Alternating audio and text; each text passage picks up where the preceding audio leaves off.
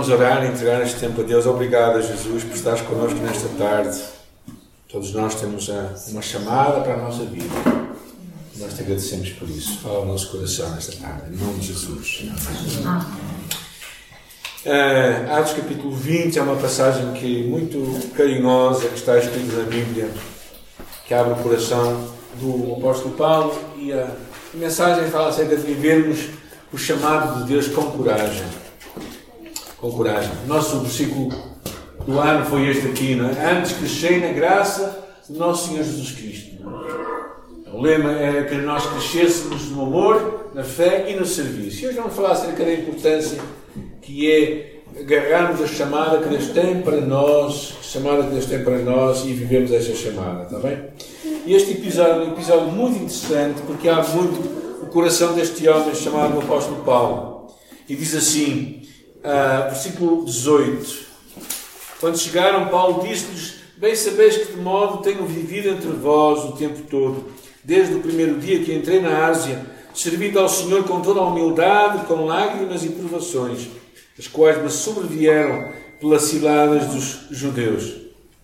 E não me esquivei de vos anunciar nada que fosse benéfico ensinando-vos publicamente e de casa em casa, testemunhando tanto a judeus como a gregos o arrependimento para com Deus e a fé no nosso Senhor Jesus Cristo. E agora, impelido pelo Espírito, vou para Jerusalém sem saber como vai acontecer ali. Senão que o Espírito Santo me garante de cidade em cidade, dizendo que prisões e tribulações me esperam. Expectativa Paulo tinha, não é?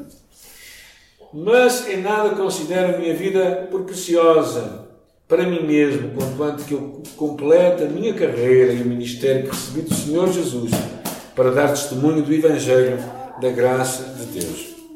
A primeira coisa que percebemos claramente é uma vida muito coerente que o apóstolo Paulo tinha com as suas convicções pessoais.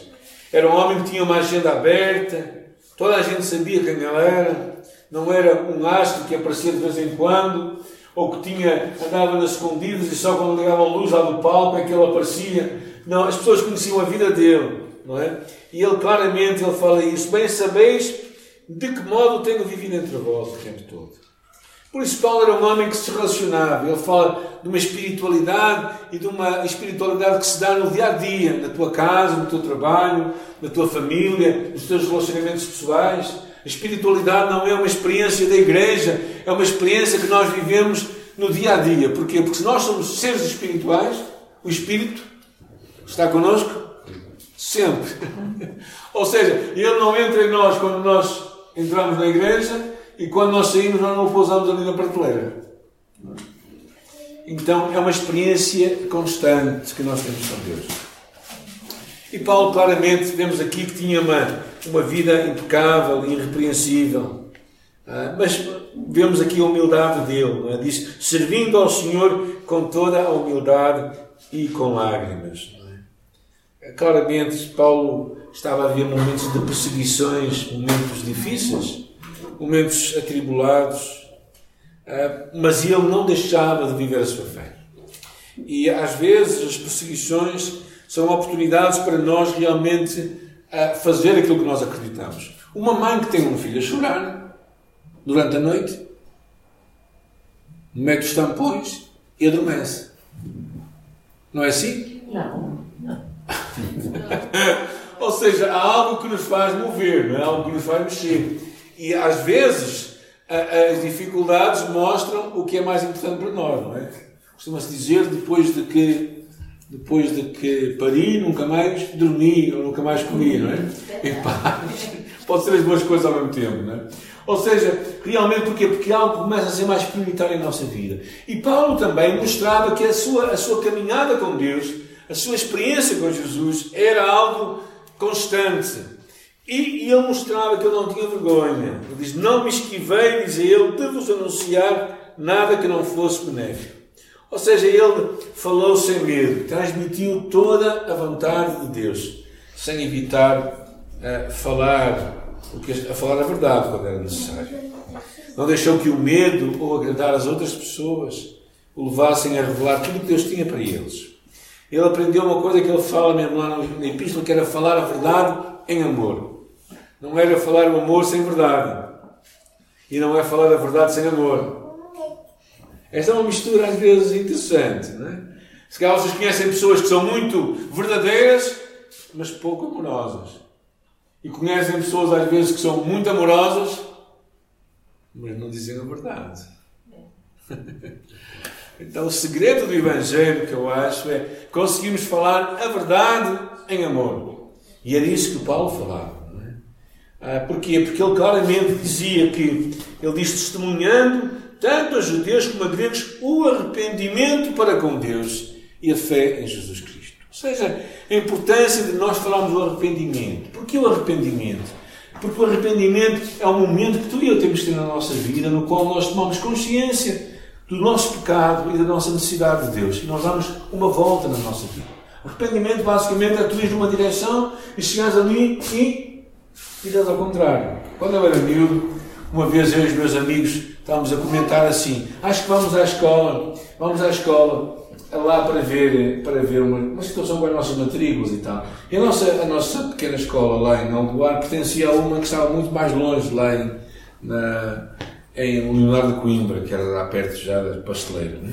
Então tínhamos que ir até lá, né? e no meio do caminho nós nos arrependemos. Na verdade descobrimos que aquele dia a escola estava fechada, mas o que fizemos foi dar uma volta e voltar para trás. Arrependimento é isso, é tomarmos consciência do nosso pecado, da nossa necessidade de Deus, mas não fica por aqui. Com arrependimento não é só mais notícias. A segunda parte, o que é que diz aí? O versículo. E o quê? A fé em Jesus Cristo. Por isso, nós saímos num caminho que não está, a nos levar longe de Deus e nos voltamos para Ele, nos agarramos a Jesus. Porquê? Porque só Jesus verdadeiramente nos pode salvar. E Paulo dizia então, depois de falar isto, depois de mostrar como é que a sua vida era, depois de mostrar como a sua mensagem era simples, uma mensagem de arrependimento e de fé em Jesus Cristo. Não é preciso nada mais. Só precisas de Jesus, nada mais. Não precisas de um regulamento infinito de regras da igreja. Precisas de Jesus e de estar agarrado a Jesus, de ouvir Jesus. É como diz o livro de João, capítulo 10, diz, as minhas ovelhas ouvem a minha voz e me seguem. Há dez dias atrás eu estava na Inglaterra e à frente do hotel havia lá uma série de ovelhas. E eu tentei falar com elas. Tentei falar. e, e elas, mais ou menos, despertaram, mas não entenderam a minha língua. Não era o pastor delas. Exatamente, não era o pastor delas. E elas perceberam claramente que não era o pastor delas. Né? Há até um pequeno vídeo que se calhar alguns de vocês já viram no, no, no, Facebook de um pastor, não é? Que estava lá a, a, a chamar, a, a gritar, a chamar as ovelhas. E, antes dele, houve uma série de amigos que foram lá tentar fazer a mesma coisa, né? mas as ovelhas estavam moucas para eles. Mas elas conheceram. E também tu e eu precisamos de conhecer a voz de Jesus. Precisamos de conhecer a voz de Jesus. Né? A cada dia, não é? quando nós temos desafios na vida, quando nós temos, temos, temos de fazer escolhas na vida, quando nós estamos perdidos ou precisamos de uma orientação. Mas se o Espírito Santo está em ti, o que tu precisas fazer tão somente é orar a Deus e ouvir a sua voz. Porque Ele vai falar. Ele vai falar. E as ovelhas, diz a palavra, ouvem a sua voz e o seguem. Então, Paulo, perante isto, é interessante o que ele diz no versículo 22. Diz assim: E agora, impelido pelo Espírito, vou para Jerusalém, sem saber o que me vai acontecer ali Senão o Espírito me garante uma coisa, que é prisões e tribulações. oh, gente, o apóstolo Paulo olhar para a vida. Eu não sei como é que vocês veem o vosso futuro, mas alguém vê como prisões e tribulações somente? É, eu espero que não. Né? Hã? É. Mas Paulo tinha esta, esta antevisão da sua vida. Ele sabia, e na verdade, pouco tempo depois, mais à frente, há um profeta chamado Ágago que lhe diz: pega num cinto e amarra as suas. e diz que Deus lhe disse que o homem a quem aquele cinto pertence iria ser preso e levado para Egito, iria ser preso. iria uh, responder da sua fé. Então, verdadeiramente, Paulo olhava assim. Mas ele depois, ele, ele, é uma pessoa realmente apaixonante, porque ele depois diz, mas, versículo 24, ele diz, mas em nada considero a vida preciosa para mim mesmo, desde que eu complete a minha carreira e o ministério que recebi do Senhor Jesus. A grande paixão do apóstolo Paulo era chegar a uma altura e cumprir a carreira que Deus tinha posto diante dele. Quando nós somos jovens, às vezes os nossos pais têm futuros para nós. Dizem, filho, quero que tu faças isto, mais aquilo. Os meus pais nunca fossem engenheiro. está ali atrás, meu filho. Mas, às vezes, nós, e nós chegamos àquele ponto em que, quando cumprimos aquilo, nós trazemos aquela satisfação e parece que as pessoas ficam. O apóstolo Paulo é interessante como ele olha para a vida dele. Diz: A minha vida não tem nada como preciosa desde que eu complete a minha carreira e o ministério que recebi de Jesus. Então ele olha para o futuro corajosamente. Mesmo sabendo que não seria um mar de rosas, mesmo sabendo que seria difícil, e na verdade nenhum de nós sabe o futuro. Vocês sabem o que vai acontecer amanhã? Alguém sabe? Nem até mesmo a temperatura, vamos saber, podemos talvez ter uma ideia, se formos ver aí, na... mas possivelmente não podemos ter a certeza absoluta nenhuma. Não sabemos o que vai acontecer na Ucrânia, não sabemos o que está a acontecer agora na, na Turquia, um grande país com um grande impacto no mundo, particularmente no mundo árabe. Não sabemos o que vai acontecer agora em Timor-Leste, nas eleições que estão a acontecer hoje. Ah, e por isso há muita coisa que é imprevisível. Mas a pergunta é: diante desta imprevisibilidade, o que é que Paulo diria? O que eu quero é cumprir a chamada que Deus tem para mim. E o que é a chamada de Deus para mim? A chamada de Deus para mim é o que Deus te chama a fazer. Alguns pensam assim: ah, se calhar se eu for um pastor ou um missionário lá na, em Santo e Príncipe, não é? Eu posso ser realmente cumprir a minha chamada. Bem, quando vamos ver a Bíblia, encontramos chamadas muito curiosas. Encontramos a chamada, por exemplo, de um homem que era um Filipe evangelista, e diz: Um anjo falou a Filipe: Dispõe-te e vai para o deserto. E ele foi lá.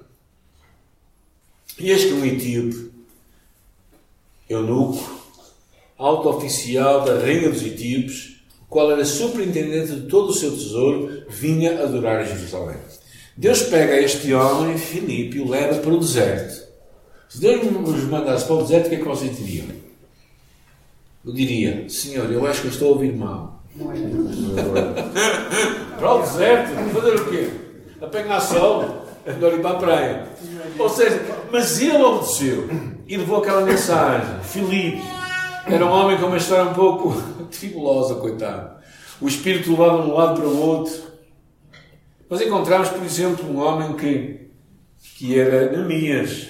Neemias era um, o copeiro, era um homem que se encarregava da cozinha de um rei, vamos dizer que era um cozinheiro. E, e Deus fala a cozinheiros.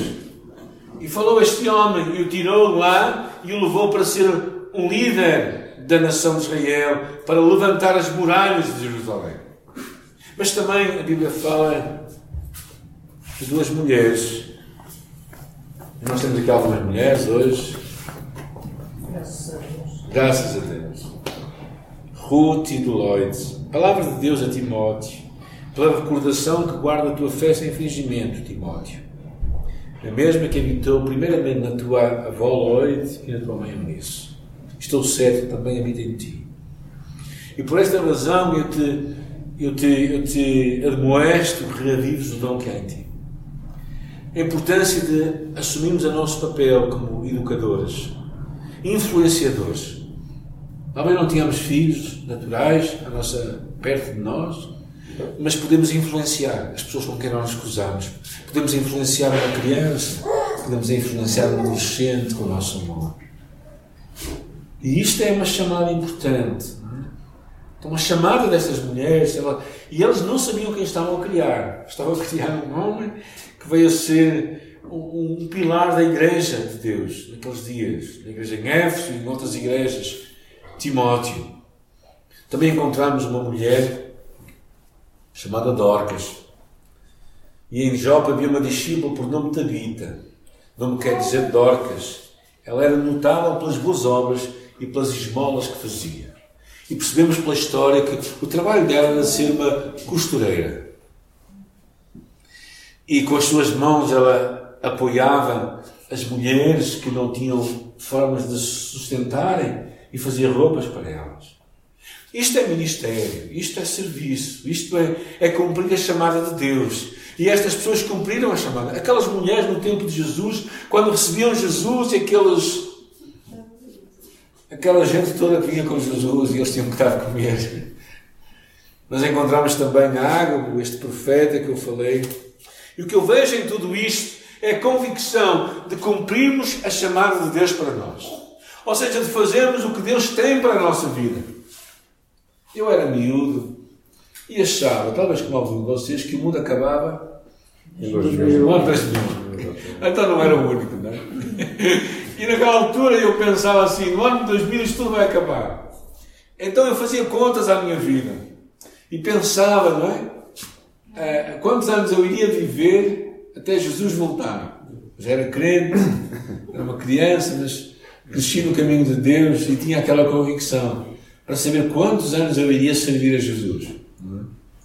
Havia uma música que nós cantávamos que era assim: Eu vou crescer, eu vou crescer, crescer Jesus, crescer, crescer, crescer, e quando eu estiver deste tamanho assim. Eu quero trabalhar para meu Jesus sem fim. Ou seja, esta convicção de que nós iríamos servir a Deus. E sabe onde é que eu aprendi isso? Foi com a minha mãe ir à igreja quando ela fazia a limpeza e eu ficava a arrumar os folhetos da igreja. Foi com a minha ama quando ela pegava no binário começava a cantar. Ou foi com. Não foi mais tarde, quando era miúdo. Então, todos nós temos um grande investimento na próxima geração. E devemos, devemos nos comprometer com isto. Comprometer a sério e lutar pelos nossos filhos e netos e as próximas gerações. Lutar diante de um mundo que está verdadeiramente a, a contaminar está a contaminar esta geração nova. Este mundo que está a pôr na mente dos nossos filhos coisas que não têm sentido nenhum. Coisas que a própria biologia já determinou. Somos homens, somos mulher. E este mundo está a contaminar consciência das nossas crianças. Nós temos a, responsabilidade, como filhos de Deus e como discípulos de Jesus, de influenciar a próxima geração. Esta tem que ser uma das nossas missões. E não vale a pena dizer nas redes sociais, gente. Importa fazer no dia a dia. E sabem porque é que eu digo isto, irmão? Porque, claro, eu faço parte de alguns grupos, não é? Há grupos de oração que eu faço parte, que a pessoa está a compartilhar, outra pessoa diz que já orou. Eu acho que isto aqui são orações milagrosas. Não é? é importante nós fazermos as coisas com consciência. Não é? Fazemos as coisas a sério. Não é pôr para os outros verem. Vivemos num mundo de muita aparência. E isto dá trabalho. Dá trabalho estar com os nossos filhos, com as outras crianças, com adolescentes, quem quer que seja, e dar tempo a eles, caminhar com eles, investir na vida deles. E Paulo tinha esta convicção na sua alma. Paulo sabia que, que o mais importante para ele era cumprir a chamada de Deus, a chamada, o ministério que recebia do Senhor. Então Paulo põe, esta, põe isto diante dele. Eu acho que também é algo para ti e para mim. Nós abraçarmos o que Deus nos estava a fazer. Tivemos ontem uma, pronto, uma sessão sobre dons espirituais e sobre outras coisas, não é?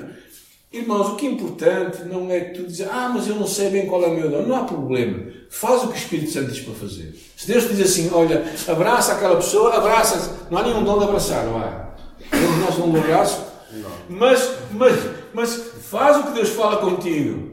Ou seja, realmente o importante é nós vivemos a chamada de Deus, ouvirmos Jesus e fazermos o que Ele nos diz. E assim nós vamos encontrar o caminho de Deus para a nossa vida e cumprir a nossa chamada. E Paulo estava a falar assim porquê? Porque Paulo sabia que havia muitos ladrões da chamada de Deus. E na carta a Timóteo, eu gostaria só de ver alguns versículos, e, e já nesta reta final, na primeira carta a Timóteo, capítulo 4, Uh, e ele fala uma coisa impressionante. Paulo diz assim a Timóteo: Não desprezes o dom que há em ti, o qual foi dado por profecia, por imposição das mãos do presbitério. Ou seja, não desprezes o que Deus já te entregou. Eu não sei o que é que ele queria dizer a Timóteo. Talvez Timóteo achava que o dom que ele tinha não era grande coisa. Em relação a Paulo, não. Pronto, talvez ele achasse isso, mas Paulo dizer: não desprezes o dom que Deus te deu. Porque se Deus te deu é porque Ele é, ele é importante na tua vida. Ele é necessário na tua vida. É? Como nós, nós sabemos que nós somos o corpo de Cristo, não é? A igreja é o corpo de Cristo. E, e imagina que tu és um pequeno dedinho do, do corpo de Cristo, és o dedo mindinho. E tu dizes assim: Eu não tenho valor nenhum. Alguém está disposto a cortar o dedo mindinho do seu, do seu, da sua mão? Ninguém? Todos precisam do dedo mindinho? Pois, eu também preciso. E Deus também precisa de ti e de mim. Então é importante nós abraçarmos isso. E Paulo sabia que Timóteo, por alguma razão, estava a pensar assim. Estava como que a desprezar. E no capítulo, no, na, na, segunda carta de Timóteo, vai um pouco mais longe. Capítulo 1, versículo 6, ele diz: Por cujo motivo te lembres que despertes o dom de Deus que existe em ti pela imposição das mesmas. Despertes porquê? Porque ele estava adormecido. Talvez Paulo, talvez Timóteo estava desencorajado, talvez Timóteo estava desanimado, talvez Timóteo estava, não sei, uh, contrariado por várias coisas e estava como que encostado às voltas, estava na prateleira. E Deus diz, Timóteo, Paulo diz a Timóteo, Timóteo, faz o que Deus te chama a fazer, abraça o teu ministério. Em Colossenses há uma palavra para um homem chamado Arquipo, que eu gosto imenso de pensar nesta palavra, Colossenses 4. Não chamem nenhum filho vosso onde tiver Arquipo, por, por favor, não é? Isto aqui é.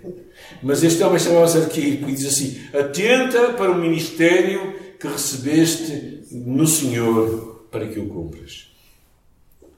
Porquê atenta para o ministério? Porque Arquipo também devia estar meio desanimado ou porque as pessoas não lutavam no seu trabalho, porque as pessoas não ligavam para ele, ou porque ele achava, ah, já que eu não posso ser pastor, também não quero ser diácono. Não sei. O que, o que ele estava a acontecer com este homem equipe nós não sabemos, mas sabemos que ele estava desanimado. E então Deus chama. Porquê? Porque já o apóstolo Paulo, lá no, no final da carta de Timóteo, é muito, muito interessante. Ele diz: Combati o bom combate, acabei a carreira, guardei a fé. E desde agora a coroa da justiça me está guardada, a qual o justo juiz me dará naquele dia. E não somente a mim, mas a todos os que amarem a sua vida. Então, tu e eu temos certamente um combate à nossa frente. Não sabemos o que vem à nossa frente, não sabemos. Creio que não vai ser só tribulações e prisões, está bem? Mas eh, também não vai ser só, não vai ser só pena doce, ok? Ah, mas, ao mesmo tempo, nós temos desafios diante de nós. E, e Deus nos chama a abraçar o que, que nós temos diante de nós, para cumprir a chamada de Deus. Então, eu quero te encorajar neste dia é? A pensar na tua vida. O que é que eu posso fazer com a minha vida? Como é que eu posso abençoar alguém? Como é que eu posso ser de bênção? Eu estou certo que Deus te vai falar. Estou certo que Deus te vai mostrar a quem tu podes abençoar, com quem tu podes cruzar, tocar a vida dela e seres uma bênção para ela. Então, não é necessariamente muito importante tu andares com a tua lista de dons né, à tua frente. É importante é nós sabermos quem nós somos em Cristo e os dons que eventualmente nós tínhamos. Mas o mais importante é tu, enquanto estás a, a descobrir o que Deus tem para ti, fazeres a vontade de Deus na tua vida e cumprir a tua chamada. Isto Deus vai te revelar. E não desanimes, não desanimes às vezes quando os tempos são difíceis, quando os dias são maus. Não desanimes quando parece que trabalhas e, e parece que tudo está morto. Mas olha para a natureza. É muito interessante.